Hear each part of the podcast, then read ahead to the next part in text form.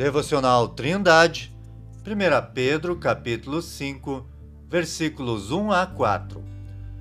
Aos presbíteros que estão entre vós, admoesto eu, que sou também presbítero com eles, e testemunha das aflições de Cristo, e participante da glória que se há de revelar. Apacentai o rebanho de Deus que está entre vós, tendo cuidado dele, não por força, mas voluntariamente, nem por torpe ganância, mas de ânimo pronto, nem como tendo domínio sobre a herança de Deus, mas servindo de exemplo ao rebanho. E quando aparecer o sumo pastor, alcançareis a incorruptível coroa de glória. Durante toda esta carta, Pedro tem tratado da vida cristã em diferentes aspectos. O apóstolo exortou a todos os irmãos que fossem sujeitos às autoridades governantes. Os servos foram encorajados a serem submissos aos seus senhores. As mulheres foram chamadas a serem submissas aos seus maridos, e estes foram encorajados a serem sábios, dando honra à mulher como vaso mais fraco. Por fim, Pedro exortou a todos que fossem amáveis e misericordiosos uns para com os outros.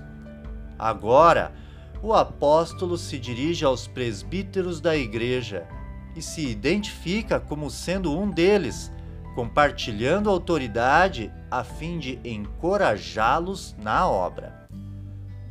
A igreja pertence a Deus, o qual é o supremo pastor de nossas almas.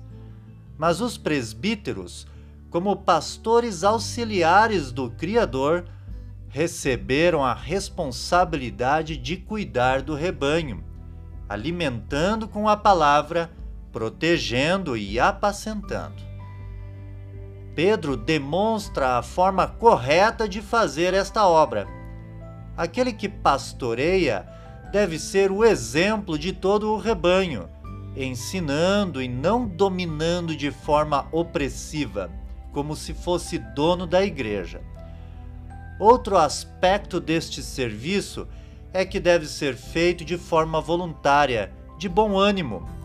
E ainda que a palavra ensine a igreja a sustentar os seus pastores, o desejo de lucro não deve ser a motivação para o serviço, pois tal ganância não combina com o serviço a Deus.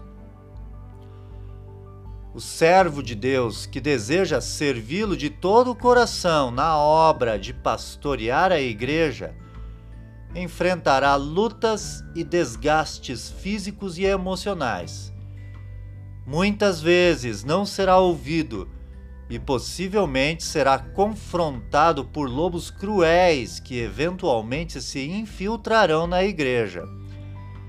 Porém, apesar das aflições, o presbítero fiel é confortado e encorajado com a volta de Jesus, quando então será recompensado por todo o seu serviço a Deus que você seja usado por Deus.